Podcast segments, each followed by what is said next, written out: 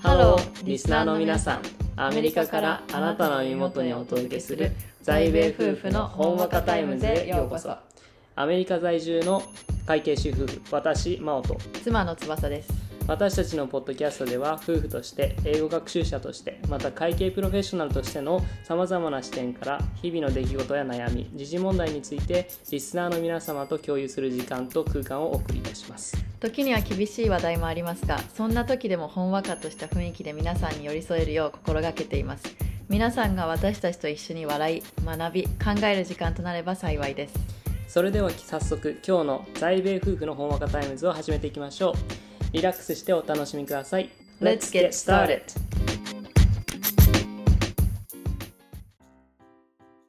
こんにちは。こんばんは。今日は何ですか？話したいことが今日は28歳の女性が27歳の男性に告白電車で告白するに至るまでの道のりを話したいと思います。かっこ私たちの付き合うまでの日は。なるほど。はい。どうですか？タイトル聞いてみてまあ予想はつきますね。予想はつく、うん、なかなかショッキングな話ショッキングな事実がこういろいろ出てきますけれども。ショッキングな事実はオブラートに包みながら聞いていただきましょう。いただきましょう。まずどこで出会ったか。出会いは私たちが丸の内で働いていた頃。そうね一緒の職場だったんだけどその最初仕事してる時とかは全然お互い気になるとかもなくてただのチームメンバーみたいな感じでした。うん、翼は元か元彼が当時彼氏がいて、まあ、俺に関しては彼女が何人もこう転々としてるという、うん、転々としていたり探してたりみたいな感じでお互いの恋愛話もするみたいな感じでした。ね、でまあ一緒に働き始めてから半年以上経った時ぐらいにまず私があの USCPA の資格に受かったんですよ。で公認か米国公認会計士の資格をすごい長いことを勉強しててやっと受かってで真央は受かってたねもともと。でなんかすごいそこでわーっていうふうに落ち着いてやっと自由っていう。そうな。資格の勉強ってね。終わるまで自由がないから緊張感がすごかった。しかもそのそのそれが最後のチャンスだったの、うん、そうしないとまた最初から受け直さなきゃいけないことになってたから、うん、本当にもうその結果を知った瞬間に全てがなんか自由になって光が見えて、うん、で自分にすごく自信がついたの、うん、それは勉強とか仕事だけじゃなくて女性としてもプライベートでもすごい自信が出たのその瞬間に、うん、でわーってなって信じられないぐらいに、まあ、震えてたね、うん、そしたらみんなチームのメンバーとかにも連絡したんですよ、夜だったけどあの受かりましたと、ありがとうございましたって。そしたら真央が家族よりも先にもちろん元彼は電話してきませんので言ったけど。ななので真央だけが電話かけてくれた夜の11時ぐらいに。うんちょうど寝るところでした僕は。覚えてます。それが運命だったね。あそうなの？でメッセージメッセージじゃなくて電話がかかってきた初めて LINE で。あ僕の中ではちょっとトラディションというか普通なんですけど。そうそれが真央サイドのストーリーね、うん、俺サイドのストーリーからいくと、うん、まあこの資格、うん、USCPA って資格自分の周り友達とかでも、まあ、受かってる人、一緒に勉強してて受かった人とかいるんですよ。で受かった時は向こう友達からも電話が来たし、うん、で友達が受かった時に俺も電話したし、だから一緒にこう結構大変な資格だからさ、うん、喜びたいっていう気持ちがあったっていうのがまず前提であって。普通だったうんで私はその私が電話もらった時は真央が私のこと好きなんじゃないかって思ったとかは一切なくて、うん、ただ嬉しさプラス嬉しいが重なったんだよね。あ嬉しい。こんな電話してくれるの嬉しいってなったんだよ、うん、で結果真央だけだったから電話かけてくれたのは。あそうなんだ。妹には自分から電話した。ああしてそう、うん、けど真央だけだった。でそれからそのさっきも言ったように女性としても自信が持てるようになってきてそれまで3年間付き合っていた元彼は、うん、そのおめでとうのスタンプみたいな、うん、1個だけ3年間も勉強したのに。で勉強してるとこ見てるのにそれ、でえー、ってなってそこでもう株が急暴落したわけ。あ買い時だよ急暴落。もう買い時だよ もうねすっごい下がった。もうねもうニュースになるぐらいの下がりよこれは現実で起きてそうそう。でなんか彼があのになんか結婚3年も付き合ってるからさ結婚したいなとかさ思ってたけど、うん、そのなんかサインとかも見えないしプロポーズの話とかね。そう向こうのなんかそういうムーブが一切見えなくて、うん、でまあ別れる時に聞いたのはなんかその3年付き合ってからとかでも私的には何年付き合っても結婚する人は結婚するししない人はしないからね、日数で決めることじゃないし、うん、そもそもそういうことを何で言わないのって言ったら僕は感情表現するのが苦手なんだって言ってきて、うん、違うこの人とは無理だと思って。でなんかその周りからは元彼と別れた方がいいよみたいな幸せになれないよってすごい言われてて、うん、だからちょっとね疑念疑念があったの私の中でも。で本当にいいんだろうか、ね、そうそうだけど資格が受かったことによってなんか一人でも生きていけるぐらいのなんかもうすごい自信が湧いてきてなんでこの人と付き合ってんだろうって分かんなくなってきたの。うん、でそれからなんかそのそれまではすごい電話とかもしてたんだけど電話のもう面倒くさくなっちゃってきて自分が好きだったボクシングとかにキックボクシングに打ち込んでたわけ。なるほど。でそんなことも何回かあるうちになんかそのすごい正しいものを見れるようになったの試験が受かって。目が開いたんだね。目が開いた。だから元から良くないなってなって、うん、で真央のことを見る目が変わったのあ女たらしだと思ってたあの人が。チャラいなって思ってたあの人が。いや一緒だね なんか真面目だしいいなんかすごい話しやすいなって思い始めた。なんかその頃仕事もかぶることが多くて、ね、でコロナもちょっと落ち着いてきてオフィスに行くことが増えて一緒に会う機会も増えていろいろプライベートなこととかも話していくうちに、そういう感じになってて、うん、で私はあのもうその、ね、時ぐらいからあのキャンプに誘ったのまず。あ一回キャンプに誘われたね。でキャンプに誘ったんだけどその真央側でもう一人誘った人がコロナにかかっちゃったっていうので行けなかったからあちょっとこれはトゥーマッチだったかなみたいな。誘いすぎたかなと思ったの。レベル高すぎたかなみたいな。でじゃあ焼肉行きましょうって言ったの行きたいから、うん、私は猛烈にアピール。でその時のマーオフサイドのストーリーはキャンプと。まずキャンプに誘われた時に思ったのは、うん、あキャンプか。夏何も予定ないしな、行きたいなと思って、行くかって思ったんだよ、で翼が俺のことを当時誘ってくれたのは、うん、同じその留学っていうバックグラウンドを持つ友達として、うん、なんか認識してくれるんだろうな、だからその俺も留学のバックグラウンドを持つ俺の友達も誘って、うん、今4人か5人か分かんないけど、みんなで行ったら楽しいだろうなっていうふうに捉えてた。ああなるほど、うん、それ以上でもそれ以下でもない。でしょ？で私はその時からなんか誘う時から好きな気持ちはちょっと正直ありました。あそうなんだ。だから LINE とかも返ってくるかなってドキドキしてたしなんか真央がの恋愛話の話聞いてる時に、うん、LINE ががちょっと面倒くさいみたいな、うん、その催促されるの面倒くさいし、うん、頻度が多いのも面倒くさい男の人多分そうじゃん、うん、なんかそうちょうどいいぐらいの回数 LINE するふうにしてたわけ、なるほど。でその後にコース誘ったんじゃん。あ誘われた。ですぐ予約するんじゃん私は。でちゃんと男の人と女の人部屋分かれてるかとかもやって、うん、すごいコースをねまあ話したいこともあったからさアメリカに戻るみたいな。そう大事な話がありますとか言われてね、うん、だから断れないようにしてでコース行くじゃん。でコース行ったらさなんかさすごい楽しかったのよ別の部屋なんだけど。さこれは余談なんですけども、はい、そのコースをしっかり僕は遅刻してますので。そうそうそう30分ぐらい遅刻してますね。私その前の時からさもう服さバナナレパブリックに行ってね、うん、こっちは、うん、コーディネートしてもらうただでコーディネートしてくれるんですよ。バナナレパブリックだと。めっちゃおもろいよね。初めて見たわ。でそしたらバナナレパブリックでいろいろ悩んでたら、うん、なんか予約取ってなかったのに、うん、暇だったんだろうね。選びましょうかみたいな。で何しに行くんですかって言ってその時はちゃんと焼肉行く予定だったから焼肉なんだけどおしゃれな感じでみたいな。どんな感じの店なんですかみたいな煙がある感じなのかおしゃれな感じなのかどんな感じですか？とかめっちゃ話してんの私はその人店の人と。うん、で結局決めたやつで行ったんだと思うねあそうなんだ。うん行ったの。なんか赤いかえあの黄色っぽいなんかドレスじゃないけどあのシカゴのシンフォニー行った時に着てたやつ。あ違うそれじゃない。違うそれじゃない。あそれ後で買ったやつ長いワンピースみたいなのだったの。うんなんかねドレスっぽいそうそうそう。スカートだったのそう普段着ないじゃんズボン、うん、だからそれがいいんじゃないかみたいな。なるほどなるほど。そうそうそう。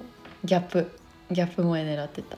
ギャップ萌えはそんな正直な長かったんだけど。おいでヒールとかも履いちゃったりして。ああそうだっけ。ヒール履いてた。ああ。うん痛かったけど。気づかなかった気づかなかった。でその後になんか真央があで話したかったから、うん、ご飯には行こうと思ったのその後、うんうんうん、だけどすごいおしゃれなイタリアンに入ったねあそう酵素やってる間酵素ってさ男女別なのよ、うん、でまあ俺遅刻してってたからさ、うん、もう先に翼入ってたわけ、うん、で俺もじゃあ来ましたっつって入りますっつって入ったんだよ、で構想浴してる間ってさ、うん、なんか耳元でさ喋ってくれるのおじおじちゃんっていうかお兄ちゃんが。世間話の相手してくれるんだけど、その時に「あそういえばこのあと予定何もないから、うん、ご飯どうしようかなって思ってるんです」っつって、いいとこありますか?」って聞いたんだよ、お兄ちゃんに、うん、あそしたらこの道すぐまっすぐ行ったところの左側に赤いお店あるんで、うん、そこいいですよって言われたから、うん、な何のお店かも知らない、赤い店があるそこがいいですよって言われたから行ったんだよ、すごいよかったすごいなんかデートスポットなイタリアンデートスポットイタリアンあれよかったねランチタイムでね、でそこで私はアメリカに行きたいと思ってるんですけどっていうふうにアドバイスをもらって。で私は「ああもうこれで最後か」って言って思っちゃったんだけどその後ちょっとひ暇だからって言って買い物行ったじゃん一緒に。うんそうね。2箇所行った。新宿と銀座みたいな感じで。あそうね。新宿行ったけどなくて、ね、そうそう。銀座行ったじゃん。銀座行って結局えあの日だけカフェも行ったの、うん、でその後にカフェ行ってなんかブリティッシュティーみたいなところの銀座にあるすごいなんか女子しかいないような周り見たらマジ女子しかいない。そうめっちゃおしゃれな可愛らしい女子がいっぱいいるカフェで女子力強かったね。うん。多分レベル99ぐらい そのぐらいのカフェに行って飲ん。で、うん、でそれで私はもうスキースキーが確定してスキッピーになったスキッピー。スキッピーになってでも次もって思ったから帰った後に2日後ね映画見ようと思ってるんですけどって言って、うん、フリーフリーガイだったかな。フリーガイだったと見たいんですけどって言って映画を見たいっていうより真央と遊びたかったんだよ。でその時何の映画やってるんだろうって見てラインナップ見た結果恋愛っぽいのだとちょっと断られる可能性もある。でも英語っていうのと面白いっていうのだったら真央来てくれるかなと思って誘ったらビンゴ。はまんまとハマっちゃったんですね。またハマってる。あの餌にはまりましたけれども、うん、時間を夜にしたからご飯も食べれるようにしたの。ああなるほど、うん、夜ご飯も。スペイン料理。スペイン料理。ちょっと微妙かったけどあそこは微妙かった。正直、うん、だけど来てくれたね行きました。その時はどんな気持ち？好きなんだろうなと思った私が。いやもう振り返り見たかったから見よかったなと思って。一人で見に行く勇気はねえからさ。勘が鈍い。皆さん聞いてくださいインスタに結構よく出てきてたし YouTube のさ 広告でも振り返り出てきてたんだよ。で結構見たい映画だったからその時の、うんうんあちょうどいいわと思って。いや私なんてさ映画館2人で行ってる時まあ手つないでくれるかなとか妄想してたんだけど。全然もう友達誘って見に行こうかなと思ってたぐらいの映画だからさ。おい。ちょうどいいわと思って。おい。ちょうどいい女。おい。で私はまあどちょうどいい女だとしてもいいなと思ってたんだけど、まあ、それは置いといて、うん、でその後も何回か遊んだんだよね。焼肉に2人で行ったりとかあと会社の人も含めてみんなでご飯行ったりとかああそうだね。して。やけに誘われるなってその辺から思ってた。思ってた？思ってた、まあでももうもうアメリカに戻るから遊びたいのかなみたいな。そうそう。だから東京の思い出を作りたいんだろうなと思ってあいいよいいよ。だから日本でやり残したことないですかって真央が言ってくれたからその言葉に甘えて、歌舞伎とかも見たしね。そうだね。いろいろやりたいことやって、うん、でその最後の方ででも仕事はもう私も有給に入るみたいな感じだったんですよ、うん、もう戻るから。だから、その職場では全くそういうのもないしないんだけど辞めてからそのアメリカに行くまでのその数数週間の時に、まあ、ご飯行こうみたいな会社の人となってその後最後2人で電車が一緒になって、うん一緒に乗ってた時にもうそれが会うの最後だと思ったからアメリカ行く前に。うん。なんでそこで「うんうんさん」ってちょっと名字なんで「うんさん」って言ってうん「好きです」って言ったんだよね私が電車の中で、ね。夜中の4時か5時だ5時だったねあれは5時ぐらい朝日が。もう明るかったもん、うん。なんなら始発だったと思う。うん。確か始発だったとそう思始発に言ったんだよね。ううん。私その日も東京から引っ越す時だったから実家にうん、だからその後引っ越したのよ。お。うその後タフだねあれ。うんその後引っ越した。あの後俺めっちゃ寝たよ、だってその日一日さ夜さご飯と飲んでてさうん。朝までね後輩と遊んでねそれでもう次の日出るっていうね。すごいスケジュールだね。やばいかったあれ。疲れた。お疲れ。だけど最後に「好きです」って言ったんだよね。めっちゃどもりだで私は私私サイドのストーリーはうん「好きです」って言ったら「僕も好きです」って言ってくれると思ったなぜならそれまで何回か遊ん。でるからうん。好きなの分かってるけどそれでついてきてくれてると思ったのなるほど、まあ真央から誘われたことはないけどうん。でそちら側真央から誘われたことがないけどっていう一言が全てを分かってると思うん。だよ別に俺は友達としか見てなかったからうわ友達としては見てくれたんだで、うん。豆鉄砲食らったような感じって言われたの覚えてるの。うん。でちょっと考えさせてくださいって言われたの真央に、でそれからあー。1ヶ月かな。でそれであーってなってでその後その後。その後にまた東京に戻ってくることがあってああはいはい。でその時にやり残したことあるみたいな。あまた遊んでくれるんだって思ったのよ私は。うん、まあ、別に気でにしてなかったからなでなんか遊ぶ時になんか言うのかなみたいな。答えくれるのかなと思ったけど答えを求めちゃいけないと思ったの。うん。そういうしつこい人は嫌われるってうん。なんかで見たことがあるから、なるほど。だからボルダリングというスポーツを通してならいいんじゃないかと思ってボルダリングしたいって言ったのね。うん。でマニアックやなと思ったけど。そうそう。でボルダリングしたいくもなかったのこっちは。なんやね ボルダリングが好きだよ。だけどそれじゃない。一緒にもう最後過ごしたいなって思ってたんの。ああそういうこと？だから朝うん。あれじゃん。だ私そのその日のボルダリングが行くって言った日の前の日に私エステ行ってるからね。おおすごいエステっていうかマッサージ。うんマッサージであの痩せようと思って太ってたんですよその当時は今の1 0キロぐらい。だけど もう1日で何ともならないじゃん。うん。ならない。食べないとかでも、うん。だからもうマッサージでリンパな流してなんか老廃物出したら痩せるんじゃないかと思って顔がすっきりするんじゃないかと思って行ったの。うん。それほど効果なかったんだけど、うん。そのしかもデート中に太ってますよねって言っちゃってるから、ね、ちょちょそれはちょっと待って待って。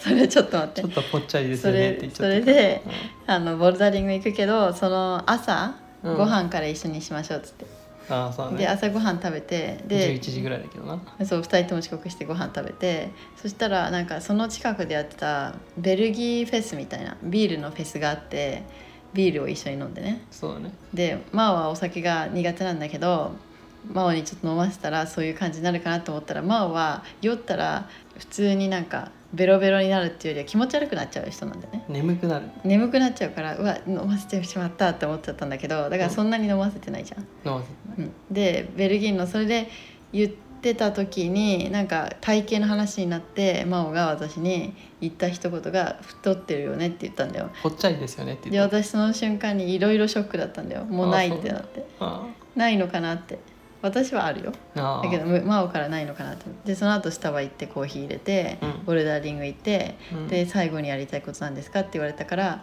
メイドか喫茶喫茶に行きたいですって。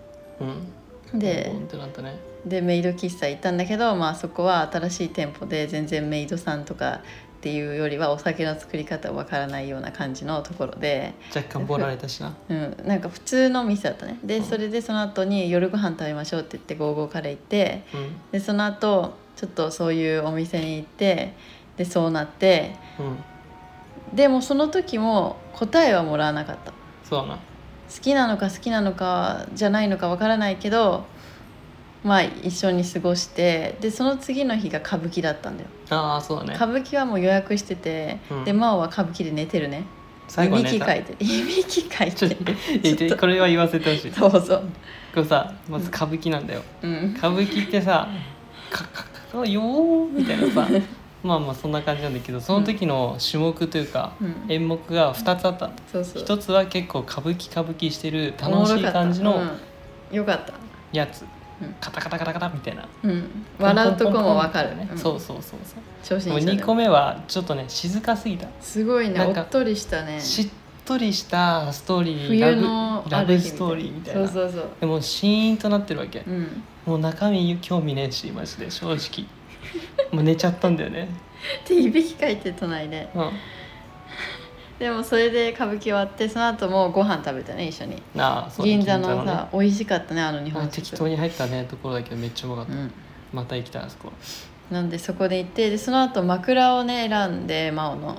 でそこの時も答え得なかったんだけどうんうん。最後の最後アメリカに行く前日です。うん。にまた私は東京に行ってるああそうか。それは家族と「ライオンキング」を見てたで、うん。その後ちょっと家族にはちょっとと友達と会うとか言ったんだけど本当は真央と会うためにうん。2人ですき焼きを食べたあのどこのすき焼き食べたっけ？あそこのなんかちょっといい地域ではなかった。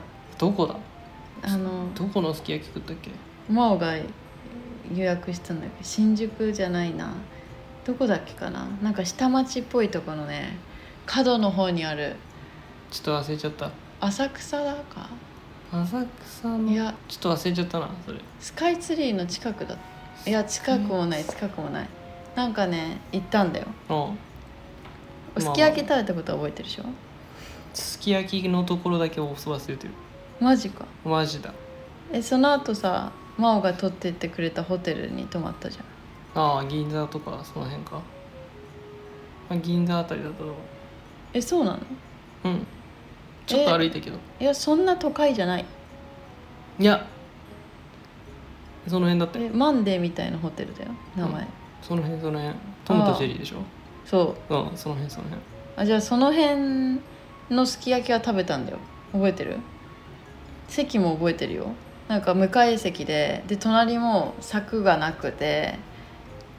覚えてないな。靴入れて入るタイプ。真央が先に待っててくれてで私コート持ってってコートかけて。あれ浅草だ。あ浅草か。浅草？浅草新橋かな？そのぐらいそうそんなとこだまあ新橋だったと思う。うん。あはいはいはい覚えてる覚えてる覚えてる。でそこで最後。でその次の日は真央が当時住んでたアパートにアパートっていうかマンスリーのマンスリーのとこに泊まってででそこでなんかマンスリーのところですごい話したんだよね。話したね。すごい話して話 2, 2時間ずぐらいずっと話してて。うでその後もうほんと最後だから明日アメリカ行くからって言ってんうん。スカイツリーも一緒に行ってあクリスマスの時期だったからツリーの前で写真撮ってね。そうだね。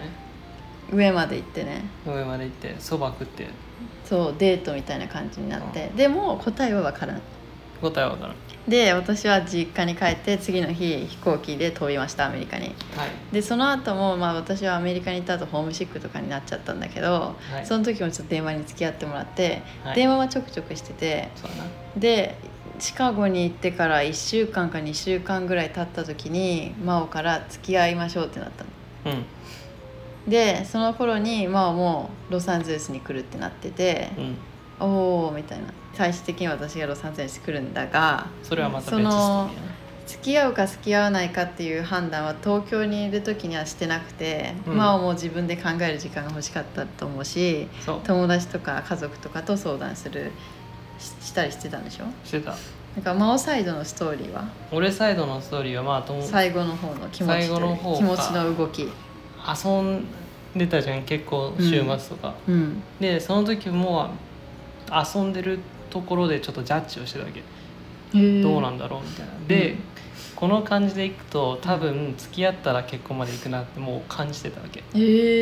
だからその結婚するに値する女性なのかっていうところをうん。主に見てた、はあえで遊んでる時もそうそうそう。に考えてた。考えてた。え遊んでる時ってどこの遊んでる時？あの告白されてからの遊び。ああ告白されてから？そうそうそうあそういろんなところを見ていろんなことを考えていろんな人に相談してって、えー、真央のジャッジ、うん、怖いね。結構厳しいじゃん。ジャッジをしてた時期なんだけれども。え厳しいね。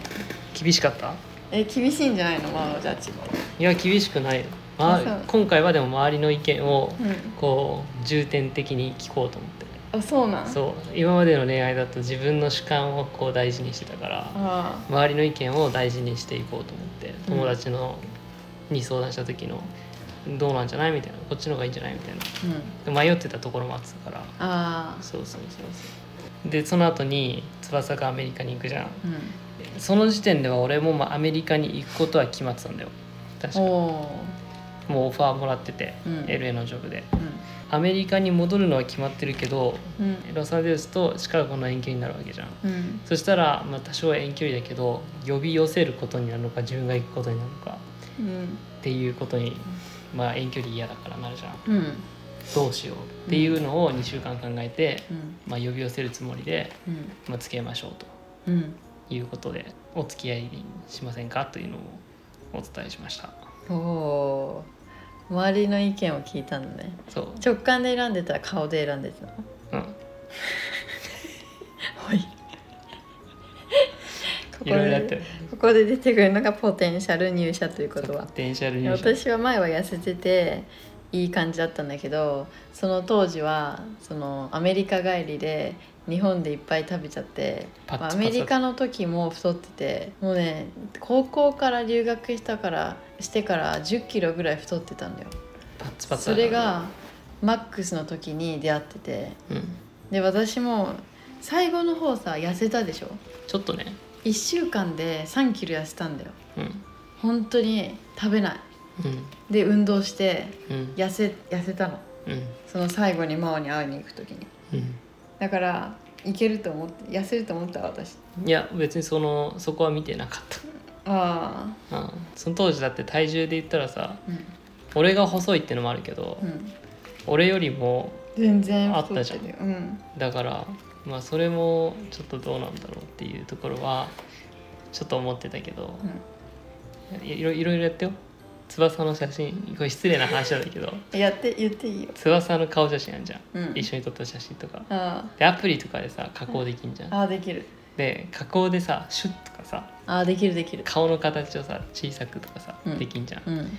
やってみたんだよ、うん、あれ意外と可愛いんじゃないかなってそれをやってから思い出し思い始めて、うん、でパーツパーツをこう見たわけ、うん、目鼻口、今まで見てないもんね。普通に同僚だったから。うん全く見てないって言ったら失礼だけど、見てなかったけど一個一個見たら意外と整っているんじゃないかなっていうことに気づき始めて、でポテンシャルを感じて付き合うっていうそのポジティブファクターの一つ。よし。ナイスアプリ。その加工した写真は今はないの？あああるんじゃない？え見たい。ちょっと探してみるけど。え私の写真を加工したんだ。うん。えで顔はパスして他は大丈夫だった？パス何？一緒にいて楽しかった？あそれは、うん、気楽に過ごせる相手だなとは思ってたから。え周りの人も OK って言って？うん周りの人もなんかいいじゃんっつってたから。お周りの人もありがとう。そういう感じなんだね。そういう感じでしたよ。で今はそのアプリで加工した感じになってる？それよりもいい感じになってんじゃない？だって痩せると思わなかったしこんなに。な私も思わなかった。1 0キロ痩せてんだもん。誰も世界変わったよ本当に、うん、世界が驚いてるよ今世界驚いて。あ子供の時の写真も送ったりしてたよね。あそうそれを見て、うん、お子供の時めっちゃ可愛いじゃんって子供の時。ごめん強調すな。強調すな。私は顔もあるよね。あでも最後に頑張ればいけるかもって思ったのは東京駅から実家に帰る時に、うん、アメリカへ行く前日ね。うん。あハグしたね。ハグした。うん。ガン泣きだったね。うん。でもその時マオも泣いてたんだよ。あそうだっけ覚えてる？ちょっとチュラッと。えじゃあじゃあじゃあ泣いてた。あのタクシーの中でマオから泣いたの。えそうだっけ？私泣かないんだよ人の前で。タクシーの中で泣いてた？うん私人の前で泣きたくないの。ああそう。強がってるから。うん、大人の女として。うんまあ、だけどね真央ね隣でねって言ってね泣い鼻じゃない？泣泣き始めて涙出てんの。うるうるしてるし目も。ああそう。でタクシーから降りたら泣きやんだのなんでかっていうと私が泣きそうになってたから、うん、それで私はあこの人も寂しいんじゃないかと思って。寂しかったよ。ああいいこと言うね。いいこと言う。